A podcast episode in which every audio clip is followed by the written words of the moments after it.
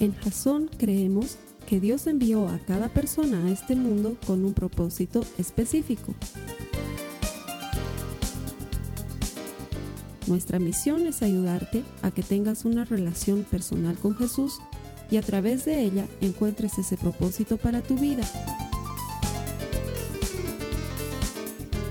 Queremos ayudarte a alcanzar ese propósito. Es nuestra oración que este podcast te ayude a tener visión, a tener jazón.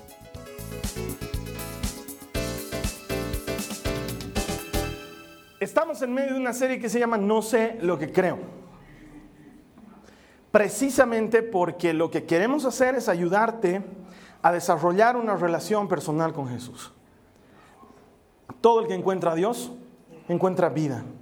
Y cuando tú conoces a Jesús y te relacionas con Él, entonces el conocimiento de Jesús pasa a ser una vivencia de Jesús.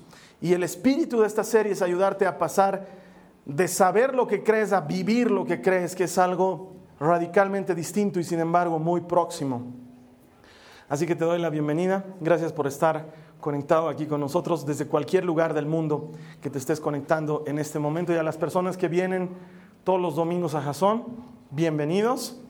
Siempre digo, y lo digo en verdad, me siento privilegiado de poder predicar ante tan selecto grupo de personas. Sin lugar a dudas, lo más lindo de la ciudad se viene a Jason los domingos. En serio, mira al que está a tu lado, es lindo. Te apuesto que es lindo, no hay forma de que no lo sea por alguna razón. Y los feos están bienvenidos también, pero no sé por qué, no, no entiendo por qué no vienen. no entiendo por qué no vienen, pero están bienvenidos. Ok, las, las pasadas semanas hemos aprendido primero Primero hemos aprendido que sabemos en quién hemos creído, que Jesús no es algo en lo que creemos, sino que es alguien con quien nos relacionamos. Y que cuando sabes en quién has confiado, tus circunstancias pueden variar, pero Él jamás va a variar, Él permanece igual para siempre. Y si te ha librado una vez, te puede librar mil veces, porque Él es el mismo de ayer, de hoy y de siempre. La segunda semana aprendimos que Dios ya nos ama como somos que no necesitamos querer que nos quieran, porque muchos de nosotros vivimos por la aprobación de Dios sin darnos cuenta que Él ya nos aprueba como somos, que no nos va a dejar como estamos, eso sí, nos va a mejorar, pero ya nos aprueba y nos acepta. Así como somos la tercera semana, aprendimos que Dios está en control y fuera de control, es decir, fuera de las cosas que nosotros controlamos, y que Él puede y tiene autoridad en nuestras vidas, tanto en lo que está bajo nuestro control como en aquellas circunstancias en que la vida se nos da vueltas y no sabemos dónde estamos y pedimos ayuda, ahí es donde Él también está en control. Que de hecho, la única manera que Dios tiene de probarte que está en control de todo es llevarte a una situación en la que tú no estés en control de nada. ¿sí? Es duro y es difícil, pero así funciona. Porque si no somos bien autosuficientes. Y la última semana aprendíamos que esa autosuficiencia muchas veces nos produce heridas, cicatrices y muchos nos quejamos y sufrimos por las cicatrices del pasado, pero aprendíamos que Dios es el moldeador de cicatrices, que Él hace que tu cicatriz tenga un propósito. Y luego esa cicatriz se transforma en, la, en la prueba de que pasaste por un golpe duro en la vida, pero sigues vivo. Y Dios te rescató de ese golpe y aunque la cicatriz queda, esa cicatriz te hace recuerdo que Dios no te abandona, no te deja. Él tiene un propósito para ti. Esta semana Vamos a avanzar un poco más en la cita base. Vámonos a nuestra Biblia, por favor, 2 Timoteo 1, 13 al 14. Los que tienen notas de, la prédica, por favor, acompáñenme. Los que no tienen las notas, pueden seguirla en su Biblia, 2 Timoteo 1, 13 al 14. Tú que estás conectado, vas a encontrar un enlace de Biblia gratuito debajo de mí. Haz clic en ese botón. La Biblia es gratis y es tuya para siempre. 2 Timoteo 1, 13 al 14, ayúdeme, dice, aférrate al modelo de la sana enseñanza que aprendiste de mí, está hablando Pablo, un modelo formado por la fe y el amor que tienes en Cristo Jesús, mediante el poder del Espíritu Santo, quien vive en nosotros. Guarda con sumo cuidado la preciosa verdad que se te confió. Mira que lo que Pablo está haciendo aquí es mostrarle a Timoteo un parangón, un, un símil entre lo que él enseña y lo que él vive. O sea, la idea de Pablo es decirle a Timoteo, fíjate que todo lo que yo hago y todo lo que he hecho y todo lo que te he enseñado es una misma cosa y tú lo tienes que imitar. ¿sí? Está tratando de poner en Timoteo no solamente la enseñanza, pero también el ejemplo. Y le dice, eso es lo importante, Timoteo, que lo que predico y lo que hago sean la misma cosa. Que hacer y decir sean la misma cosa. De hecho, me animo a decir que el 80% de los matrimonios fracasan porque el marido, perdón hombres, pero es la verdad, el marido dice, pero no hace. Habla, pero no practica. Y la mujer se cansa de eso. Porque los hombres son buenos para decir, pero no hacer. Y de hecho muchas cosas se vienen abajo en la vida porque tú, hombre o mujer, dices, pero no haces. Hablas mucho, pero no practicas. El gran problema que tienen los papás con los hijos es que los hijos dicen, mi mamá mucho dice, pero poco hace. Siempre dice tal o cual cosa, pero ella nunca lo practica. Y Pablo le está diciendo a Timoteo, lo que digo y lo que hago es lo mismo, ponlo en práctica. Y entonces llegamos a un punto en el que lo que necesitamos hacer es aprender a vivir. Porque puede ser que no sepas lo que creas, o que estés aprendiendo a creer, pero ¿de qué te sirve saber si no lo vives? Y necesitamos que la enseñanza de Jesús pase de nuestra cabeza a nuestro corazón, porque muchos de nosotros nos estamos perdiendo de lo mejor que hay en Jesús, más o menos por 40 o 45 centímetros de diferencia. Porque queremos que Jesús nos entre en la cabeza, pero no queremos que nos entre en el corazón. Por eso el mensaje de hoy he decidido titularlo Aprendiendo a vivir. Ahora, inevitablemente te voy a hablar de ejemplos de mi vida. El otro día estaba charlando con un amigo en un restaurante y me decía, lo que pasa, Carlos Alberto, es que me han dicho que vos cuando predicas, mucho hablas de cosas de tu vida. Entonces yo me reía y le decía, de la vida de quién más puedo hablar. Entonces, tengo que disculparme con ustedes. No soy el mejor predicador del mundo y no pretendo serlo. Es más, no creo que haya esa competencia, aunque quizás en algún momento premien al mejor predicador del mundo con, las cosas como van, pero no me interesa. Eh, soy un predicador sencillo que te habla de, de su vida. Te hablo de mis errores y de mis fracasos sin pena, así como de mis victorias y de mis aciertos sin pena. Te hablo de mi familia, te hablo de mis amigos. A veces les pido permiso para hablar de ellos, a veces hablo sin permiso de ellos. De hecho, la semana pasada un amigo mío estaba conectado por internet y me dice, Carlos Alberto, he dado gracias a Dios de que seas mi amigo y espero que algún día me menciones en una de tus prédicas. Entonces le he dicho, te voy a mencionar, le he dicho, es un hecho, te voy a mencionar, así que ahora lo estoy mencionando a él. Yo tengo un amigo que se llama José.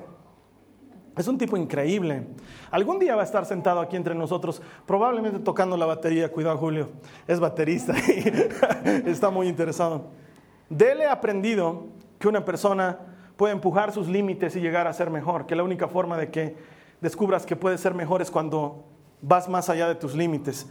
Y es lo que me ha enseñado José, y tengo pocos meses de conocerlo, pero está entre los pocos que considero muy amigos míos. De esas cosas te hablo, de mi vida, de esas cosas te cuento. Y perdón, pero no te puedo hablar de la vida de otro, porque creo que la única vida que tengo para exponer es la mía. Y a veces lo hago bien, y a veces lo hago mal, y tú eres testigo de que te lo cuento igualito. Igualito cuando me equivoco y cuando soy un burro y cuando le fallo a Dios y te cuento igualito cuando hago las cosas bien. Porque creo que yo también estoy en el proceso de aprender a vivir. Creo que la Biblia se trata de eso. De hecho, ¿cuántos aquí, por favor, me han escuchado hablar varias veces de esto? ¿Cuántos aquí levanten su mano con sinceridad, leen los manuales de instrucciones cuando compran algo? Levanten la mano. Sabía que iban a ser pocos. No se hagan a los intelectuales. Levanten la mano honestamente los que sí leen sus manuales. Sabía que iban a ser pocos porque la mayoría le gusta lo que es plug and play. Enchufas y funciona. Es más, si no funciona, lo único que vas a utilizar de tu manual de instrucciones es el troubleshoot que está al final. No, no enciende, te dice verifique que esté enchufado. Yo siempre he leído los manuales de instrucciones desde chiquito. Y es que el problema que tengo es que toda mi vida me he considerado un aprendiz. Tengo esa extraña manía de amar aprender desde chiquitito. De hecho, ahora que hay internet, Wikipedia y Google son mis sitios favoritos. No es como otros que Facebook, no. Yo vivo en Wikipedia. Escucho algo y me entro a investigarlo y lo leo y lo leo y lo leo. Y sale otra palabra, otro link en lo que estoy leyendo y abro otra ventana y estudio y estudio y estudio y aprendo cosas.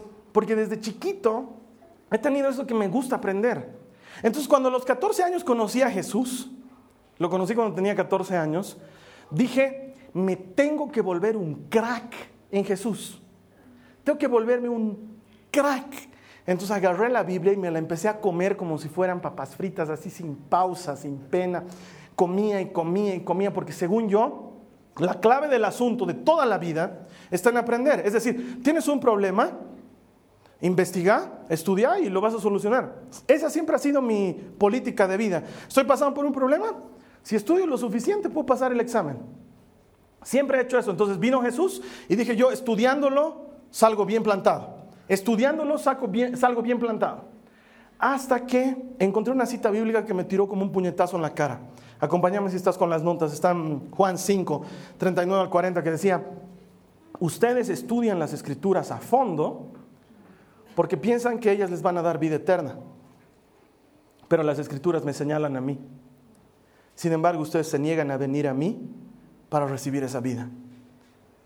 Fue como un puñetazo porque era lo que yo estaba haciendo. Y Jesús dice, te estás esforzando estudiando la Biblia y la Biblia habla de mí. Esto se trata de una relación. No se trata de cuánto conoces. Se trata de cuánto tiempo pasas con. Y entonces conocí a un hermano, muchos años atrás, él se llama Julio López. Alguna vez lo veo en la calle todavía. Y me apasionó algo que él hacía. Reunió un grupo de muchachitos como yo, que teníamos 14, 15, 16 años, nos juntó y nos dijo, vamos a formar un ministerio de música. Entonces, música escuchamos, escucha, todo, cuando eres changuito quieres hacer música. Yo no sabía tocar ni el timbre cuando lo conocía Jesús. Entonces dije, uy, me van a enseñar música. Entonces me metí al ministerio de música. Y llego a la reunión y yo veo los instrumentos, así dije, wow, qué rico. Ya estaba por agarrar el instrumento y el hermano agarró y dijo, siéntense aquí alrededor. Nos sentó y nos empezó a enseñar de la Biblia. Mi primera impresión fue, qué aburrido. A mí me han dicho ministerio de música, no me han dicho Biblia, pero de repente él hizo algo que yo no sabía hacer en ese momento. Nos leyó un pasaje en las escrituras y lo empezó a aplicar a nuestras vidas. Y mi mandíbula se cayó. Y desde ese momento dije, cuando yo sea grande, quiero ser predicador. Quiero poder agarrar la Biblia y transformarla en una aplicación para la vida de la gente. Porque una cosa es saber de Jesús y otra cosa es vivir a Jesús. La diferencia es bien grande. Porque muchos de nosotros sabemos cosas de Jesús, pero no vivimos a Jesús. Muchos de nosotros hemos aprendido cosas de Jesús, pero no lo vivimos cada día. Y la diferencia es bien grande, es bien importante. Entonces, desde entonces, dije, voy a mover a Jesús de mi cabeza a mi corazón y quiero ver la diferencia. Así que te quiero ayudar con ese mismo ejercicio al más puro estilo de un examen. Te voy a hacer tres preguntas. Y si respondes las tres preguntas bien, pasaste el examen. La ventaja es que este es un examen con libro abierto. ¿Sí? ¿Has escuchado hablar de los exámenes con libro abierto? Yo hago eso con mis alumnos en la universidad, exámenes con libro abierto. Ellos odian eso porque saben que el examen va a ser increíblemente difícil, porque si es con libro abierto es increíblemente difícil, pero no, ese examen es fácil, así que, de hecho, para los que tienen miedo de dar examen, quiero que me ayudes, por favor, y que le digas a la persona a tu lado, vas a pasar el examen tranquilo, es con libro abierto, dile, por favor, vas a pasar, es con libro abierto, tú tranquilo puedes usar tu libro. Es con chanchullo. Chanchullo no es una mala palabra, significa hacer trampa en el examen. Ok. Primero, pregunta número uno. Toma notas. Si no estás tomando notas, usa las notas de la prédica. Pregunta número uno. ¿Qué voz escuchas? Para aprender a vivir, necesitamos primero responder esto. ¿Qué voz escuchas? Y Pablo era palabra autorizada para decirle esto a Timoteo porque era el apóstol que lo había elegido como discípulo y el que le enseñaba todo. De hecho, si repasamos otra vez 2 Timoteo, dice, 2 Timoteo 1.13, aférrate al modelo de la sana enseñanza que aprendiste de mí, un modelo formado por la fe y el amor que tienes en Cristo Jesús. Cuando dice aprendiste de mí, este vocablo griego literalmente significa todo lo que oíste de mi voz. Eso le está diciendo Pablo. Todo lo que oíste de mi voz, ponlo en práctica. Y la pregunta aquí es, ¿qué voz escuchas? Porque tenemos la tendencia de terminar por hacer lo que escuchamos. Y muchos de nosotros lo único que escuchamos todo el día es la crítica y la burla de los errores que has cometido antes. No sé, la crítica y la condenación de la gente que está, a tu alrededor. Tal vez te ha pasado. Eres un vago, no sirves para nada. ¿Cuándo te vas a poner las pilas? Ya de una vez reaccionar, ya de una vez cambiar de vida. Y eso en lugar de empujarnos, nos destruye. Alguna vez les he dicho, es como el chavo del 8, ¿no ve? Que va el chavo, regresa a la vecindad. ¿Han visto ese capítulo? Se fue a la vecindad, pero regresa, ¿no ve? Y sale Kiko y la chilindrina, chavito, ¿no ve? Felices de que haya vuelto. ¿Y por qué te fuiste? Le dice, no, porque fui a hablar con un padrecito y me confesé y, le dije que era ladrón. Y Kiko le dice, pero tú no eres ladrón. Le dice, ¿no ve? Tú no robaste nada. Y Chavo le dice, claro, es que no era el ladrón de hecho, pero sí por mayoría de votos, porque todos le dijeron, ratero, ratero. ¿Te acuerdas de ese capítulo? Muchas veces esas son las voces que escuchamos. Las voces que están a nuestro alrededor, que nos critican por todas las veces que nos hemos equivocado y hemos fallado, que nos critican por todas esas veces que no hemos sabido hacer lo que hemos dicho que íbamos a hacer. Es más, muchas veces esa voz es tu propia voz. Te miras en el espejo y en lugar de darte ánimo, lo único que haces es hundirte. Mira tan feo, tan gordo, mira tan viejo, no sirves para nada, nadie te quiere. Y empiezas a creer eso que escuchas. Y mientras tanto Dios está diciendo por otro lado otras cosas. Pero nosotros elegimos escuchar o a nuestros amigos, o elegimos escuchar a nuestra familia, pero no elegimos escuchar a Dios. ¿De qué te sirve tanto tu jazón? Te dicen. ¿A qué vas todos los domingos a la iglesia si sigue siendo lo mismo en la semana? Te han debido decir eso. Y tú mismo te has debido preguntar. Y es más, muchas veces has debido decir, este domingo no voy a ir porque realmente no me está cambiando para nada. Y Jasón no te va a cambiar. No esperamos hacerlo. ¿Qué voz escuchas? Es una pregunta que tienes que responderte. ¿Qué voz escuchas? No sé si te pasa, pero a mí me pasa muy a menudo. Hay una voz que me habla y me dice, no vas a poder, Carlos Alberto. ¿A qué te estás metiendo? No lo vas a lograr. ¿Qué estás pensando hacer? No tienes lo que hace falta. No puedes, no sabes, no eres. Esa voz molesta todo el tiempo. Pero también me acuerdo, hay una película que una vez el Esteban nos ha mostrado en las noches de cine que se llama Enfrentando a los Gigantes. El soundtrack de la película lo hace un grupo que se llama Los Casting Crowns y tiene una canción hermosa en inglés. Nunca me olvido de esa canción porque habla exactamente de eso. La canción dice, ¿cuántos aquí saben inglés? Ah, son The Voice of Truth tells me a different story. ¿Has escuchado esa canción en The Voice of Truth? Says, do not be afraid. And the voice of truth says, this is for my glory. Out of all the voices coming down to me, I will choose to listen and believe the voice of truth. La voz de la verdad viene a mí y me dice, no temas, estoy contigo. La voz de la verdad viene a mí y me dice, esto que estás haciendo es para mi gloria. Entonces, de todas esas voces, dice la canción, la que voy a elegir escuchar es la voz de la verdad. ¿Qué voz eliges escuchar? Porque eso es lo que le está diciendo Pablo a Timoteo. ¿Qué voz escuchas? Todo lo que has escuchado de mí, Timoteo, eso, eso pone en práctica. Segunda pregunta, ¿qué modelo de vida vives? ¿Qué modelo de vida vives? ¿Qué tipo de vida has elegido vivir? Porque consciente o inconscientemente todos estamos eligiendo un modelo de vida. Yo digo que ser cristiano es un estilo de vida, no es una actividad de domingo, no es algo que yo hago los domingos. Algunas veces, algunas veces mis amigos que están afuera de la iglesia y, se enteran que soy pastor me dicen, ¿y, qué haces? ¿Qué, ¿Cómo es ser pastor? Y yo le digo, eh, es un, no es que es un oficio, no es que llego a mi oficina y me pongo mi cosito aquí blanco y el cartelito, el pastor está en casa, digamos. es, es un estilo de vida. Ser cristiano es un estilo de vida. De hecho, mira lo que dice Pablo en 1 Corintios 11.1. Probablemente la frase más lapidaria que jamás hayas escuchado en tu vida. Porque dice, imítenme a mí como yo imito a Cristo. Y siempre me pregunto, ¿quién puede ser tan capo para pararse delante de la gente y decirles, hagan lo que yo hago porque yo estoy haciendo lo que hace Jesús? Y sabes que no es que Pablo se creía la gran cosa, pero no tenía miedo de decir esto.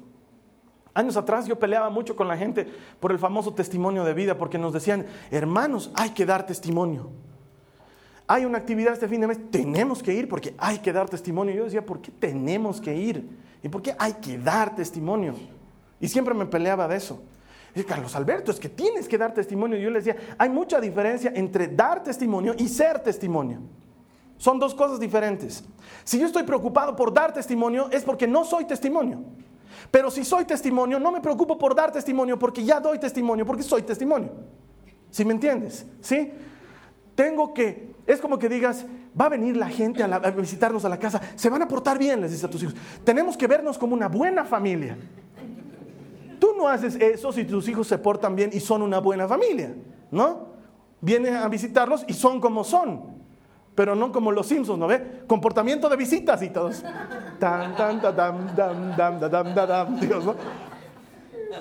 Es parecido a querer dar testimonio. Es, es que estés con tu lata de cerveza ahí y, ¿no? y tus amigos de tu iglesia.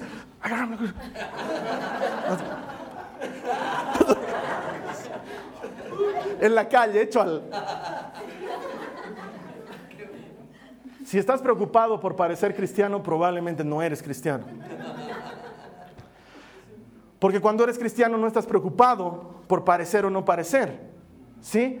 Es como esa publicidad de Coca-Cola. ¿Han visto la publicidad de Coca-Cola del boliviano metido en la barra argentina? ¿Han visto? Está jugando Argentina contra Bolivia y hay un boliviano que de error ha entrado a la barra argentina, entonces está con su, con su chamarra hasta aquí cerrada para que no se vea su polera de Bolivia y mete gol Bolivia y el, el único que se para en el estadio, ¡Gol!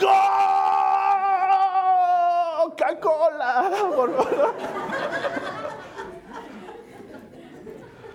Porque cuando eres no necesitas parecer, ¿no? Eh? Eres y ya se te nota. Y Pablo está diciendo eso. ¿Bajo qué modelo vives? ¿A quién imitas? ¿A quién sigues? Otra vez, 2 Timoteo 1.13 le dice, aférrate al modelo de la sana enseñanza que aprendiste de mí. Elegí un modelo para vivir. Pero no lo dice porque Pablo se creía gran cosa. Porque Pablo es el mismo que dice en otra de sus cartas, de todos los pecadores, soy yo el más grande. Soy yo el primero. Es el que le dice a Jesús, de toda la gente que te necesita, soy el que más te necesita no me considero el mejor, pero no ando con doble vida. Lo que digo es lo que hago. He decidido seguir a Cristo. Entonces, aunque Pablo sabe que él no es gran cosa, tiene poder y autoridad para decir, estímense unos a otros como superiores el otro a ti. O sea, pensá en la gente como superior a ti mismo. No te pienses gran cosa. No te creas gran cosa. Es el mismo Pablo que nos dice, hay más dicho en dar que en recibir. No se siente perfecto porque él mismo dice, no es que ya lo haya alcanzado, pero sigo estirándome para alcanzar el supremo llamamiento de Cristo. Y sin embargo se para y dice, hagan lo que yo hago. No tiene ningún inconveniente en decir, hagan como yo hago. Mira, mira lo que dice Filipenses 4.9. No dejen de poner en práctica todo lo que aprendieron y recibieron de mí, todo lo que oyeron de mis labios y vieron que hice, entonces el Dios de paz estará con ustedes. ¿Qué modelo de vida has elegido vivir? Porque muchos de nosotros no elegimos el modelo de Dios y elegimos otro modelo. Y entonces Dios dice una cosa, pero tu círculo de amigos dice otra cosa y tú vives a la manera del círculo de amigos. Es más, para muchos de, muchos de nosotros tiene mucha más influencia nuestro círculo de amistad o nuestro círculo social que la palabra de Dios, cuando debería ser al revés. Porque por un lado el mundo te dice una cosa y por otro lado Dios te dice otra cosa. Tienes un problema y el mundo te dice, vengate, haz algo para vengarte. Y Dios te dice, perdona, 70 veces 7 además, no perdones solamente una vez. Lo que el mundo te dice es radicalmente distinto a lo que Dios te dice. El mundo te dice, pensa en ti. Nadie más va a pensar en ti, pensa en ti. Y Jesús te dice, sé generoso, piensa en los demás. El que da la vida por los demás está demostrando el amor más grande. El mundo siempre te va a decir algo distinto a lo que te dice Dios. Y nosotros tenemos que elegir un estilo de vida. Porque hasta que eliges ese estilo de vida, solamente sabes de Jesús, pero no vives a Jesús. Y puedes saberte muchas citas bíblicas de memoria, pero si no las practicas, Pablo dice, soy como una campana que no suena. Porque la diferencia está en 40, 45 centímetros de saber y conocer a vivir. ¿Qué modelo, ¿Qué modelo de vida sigues? Y tercera pregunta, ¿qué pasión impulsa tu vida? Es triste ver cómo mucha gente vive sin pasión hoy en día. Y por eso andan como muertos vivientes. No es porque es la cuarta temporada de The Walking Dead. No, no es por eso. Es porque la gente ha perdido la pasión. Hacen las cosas porque tienen que hacerlas y ya. Pero Pablo le muestra un camino diferente a, Timoteo. Mira otra vez la misma cita bíblica. 2 Timoteo 1.13 dice, aférrate al modelo de la enseñanza que aprendiste de mí. Un modelo formado por la fe y el amor que tienes en Cristo Jesús. Lo que Pablo le está diciendo es pasión, por lo que crees y lo que amas. Convicciones. Algo que hay muy poco hoy en día. Por lo que crees y lo que amas.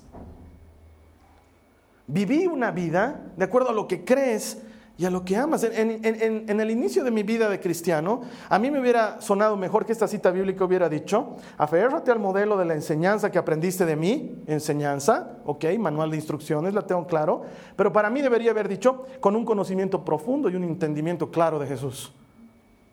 Pero no dice eso. Jesús no está pidiendo ni que lo entiendas, ni que lo escudriñes, está pidiendo que le creas y le ames. Que eso tiene que ver con pasión. Pablo le está hablando que pase de la cabeza al corazón. Dependencia y confianza. De hecho, cuando están hablando con Jesús los fariseos, uno se para y le dice para ponerlo a prueba, debes recordar este pasaje, se para y le dice, eh, maestro, enséñanos cuál es la porción de las escrituras, el mandamiento que más valor tiene. Y Jesús no la piensa ni un segundo y en lugar de responderle con mandamientos, Jesús le responde con pasión. Y le dice, amarás al Señor tu Dios con toda tu alma, con toda tu mente, con todas tus fuerzas y a tu prójimo como a ti mismo.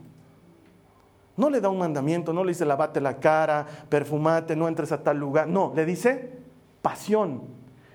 Lo más importante para Dios es pasión. Eso le está diciendo Jesús.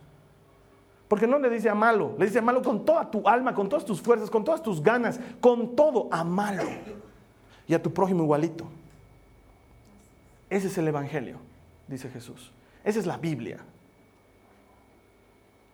Necesitamos entender que a Dios no se lo conoce ni se lo sabe, a Dios se lo ama y se lo cree. Porque cuando amas a alguien, vives por el amor de esa persona. Te apasiona y vives por el amor de esa persona. De hecho, yo me acuerdo que cuando nació mi hijita, la Nicole, la primera, obviamente era mi primera experiencia de papá, nació, yo estaba ahí con la cámara, ¿sí? Porque yo me hice amigo del doctor y el doctor me dejó entrar con cámara y filmé todo y la filmé a mi pobre esposa ahí medio muriendo, filmé todo. Además, yo amo las operaciones, amo todas esas cosas, entonces yo no estaba indispuesto, nada, yo bien, tranquilo, filmando, bebé, todo. Hasta que nos fuimos al lugar donde la bebé se queda solita y apagué la cámara. Y lo primero que me invadió fue un profundo sentimiento de incapacidad. Dije, ¿qué voy a hacer? Y me acuerdo que ella se puso a llorar ese rato. Entonces yo me acerqué y la empecé a acariciar de aquí, de su frente y de su nariz y le decía, mi amor, soy tu papá, me has escuchado meses y ahora estoy aquí, yo te voy a cuidar, no llores. Y dentro de mí decía, estoy fundido, ¿qué voy a hacer? No sé ser papá. Mi mente de eterno aprendiz dijo, ok, voy a ir a ver programas y voy a ir a buscar en internet y voy a aprender todo lo que tenga que aprender de papás. Pero mientras estaba ahí, lo único que sentía era que no iba a poder. Era chiquitita, tenía necesidades que había que cubrir y yo me sentía igual de chiquitito y con necesidades. Pero también me invadió una pasión por ella que no puedo describirla hasta el día de hoy. Dicen que hay que ser papá para entender eso yo escuchaba antes eso y decía, ah, debe ser como amar nomás. No, no, no. Es una locura que te invades. Eres capaz de matar. No sé, de repente esos días me volví como un oso. No dejaba que nadie se acerque a mi esposa y a la, bebé. Y, le pasaba algo a la Carla y yo estaba listo para puñetearme con cualquiera. Y de repente me invadió una pasión que no sentía antes. Y esa pasión sigue hasta el día de hoy. Y las mamás tienen esa pasión, dicen, a mí cualquier cosa, pero a mis hijos, dicen, ¿no? Con mis hijos no te metas, dicen, ¿no? Hay una pasión inherente a ser padre que es increíble. Y eso mismo me ha vuelto a pasar cuando ha nacido la María Joaquina, ¿sí? Además que la María Joaquina ha tenido un proceso de enamoramiento conmigo porque ella empezó a conquistarme de otras maneras. Porque al principio me dolió que mi hijita amada se vea desbancada por la segunda hijita y tenía un sentimiento encontrado de la amaba y con toda mi alma, pero por otro lado, pobre mi hijita, ya no es la número uno. Y eh, era una lucha en mi cabeza, pero la María Joaquina es especial, es todo lo tremenda que les digo que es, no se compara lo dulce que es, es, ay, es, se me acaban las palabras. Tengo pasión por mis hijas, mataría por ellas sin pensarlo, lo haría, aunque me vaya a la cárcel y al infierno después, lo haría y eso dice Jesús. Amarás al Señor con todo tu corazón, con toda tu alma, con toda tu mente, con todas tus fuerzas y a tu prójimo como a ti mismo. Te habla de pasión. Y es lo que Pablo le está diciendo. La fe y el amor. Pasión. Timoteo, esto se trata de pasión. ¿Sabes, ¿Sabes qué te hace aguantar las heridas del pasado que hablábamos la semana pasada? Esa pasión que sientes por Jesús. Porque Dios mío que me han tocado golpes duros en esta vida por ser cristiano. Pero cuán enamorado estoy de Jesús que sigo adelante y digo, Señor, no me, nada me va a separar del amor que tengo en ti. Nada, nada me va a separar. Derrotado de rodillas desde el suelo, mocoso en el piso, con arena en mi cara, voy a seguir diciendo, en todo tiempo te alabaré. Porque te amo, pucha que te amo pasión. Eso necesita Jesús. ¿Sabes por qué? Porque así te ama Él. Él no te ama en las buenas y en las malas, medio que no te ama. No te ama cuando vienes a la iglesia y cuando no vienes, no ha sido el domingo a la iglesia, no me hables. Él no, no, no es así, Él te ama con pasión. De hecho, déjame presentarte la celebridad más grande de la Biblia. Con ustedes, Juan 3, 16. Dice, pues Dios amó tanto al mundo, tanto, que dio a su único Hijo, para que todo el que crea en Él no se pierda, sino que tenga vida eterna. Tanto te ha amado, que ha dado a su Hijo. Ay, es que Él sabía que iba a resucitar. ¿Y la pateadura quién se la quita? ¿Por qué tenía que él haber pasado por todo eso? Pero lo dio. Porque necesitamos entender que tú y yo no somos hijos. No somos hijos. Somos adoptados. No éramos de la familia. Somos adoptados. El único hijo era Jesús. Y tanto te amó Dios con tanta pasión que prefirió chuparse la pateadura y los latigazos y los golpes y la muerte para que si tú crees en Él tengas vida eterna. Para que si tú crees en Él estés donde Él esté siempre. Porque cuando tú amas a alguien, quieres que ese alguien esté contigo siempre. Dios tiene pasión por ti. Todo lo que ha hecho lo ha hecho para ti y por ti. Y todavía muchas veces nos enojamos con Dios y decimos, ¿por qué estoy pasando por esto? Y si supieras que es la única manera que Dios tiene de sacarte ese entuerto que tienes ahí. para que estés siempre con Él, porque Él tiene pasión por ti. Tres preguntas. ¿Qué voz escuchas? ¿Qué modelo de vida sigues? ¿Qué te apasiona? Porque mi hermano, mi hermana, cuando escuchas la voz correcta y vives el modelo de vida correcto, con pasión, entonces ya no sabes de Jesús, ya vives a Jesús. Y entonces, aunque no seas el mejor del mundo, puedes pararte delante de la gente y decirles lo que hago yo, háganlo igualito porque yo estoy imitando a Jesús. Pero quizás la gran diferencia es que muchos de nosotros o no escuchamos la voz correcta o estamos siguiendo el modelo equivocado o aún no sentimos la pasión que hace falta por Jesús. Si ese es tu caso, te voy a invitar a que oremos. Te voy a dejar con nuestro anfitrión en línea. Te va a guiar en un tiempo de oración.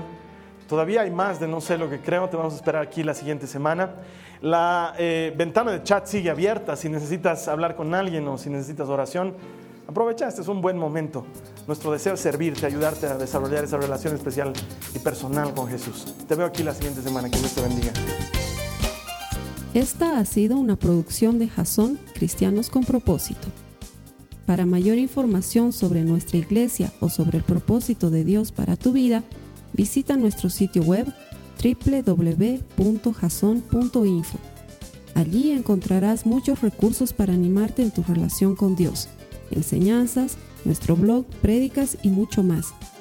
Te lo deletreamos www.jazon.info también puedes visitarnos en nuestro sitio en Facebook www.facebook.com barra Que Dios te bendiga abundantemente. Muchas gracias.